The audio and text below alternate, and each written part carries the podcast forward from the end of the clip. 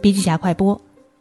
当婴儿潮遇上全面二胎政策红利，生育高峰期再度到来，每年出生人口约为一千七百万左右。据测算，二零一五年我国宝贝经济规模消费高达两万亿。到底什么是宝贝经济呢？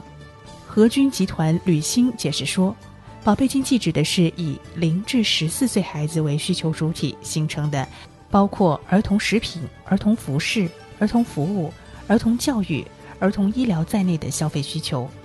涵盖了儿童成长的商品消费、休闲娱乐、医疗保险、儿童教育等产业。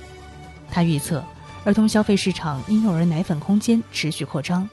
而在儿童休闲娱乐市场，玩具加其他技术的新结合方式将成为新的盈利增长点，市场空间将超两千亿元。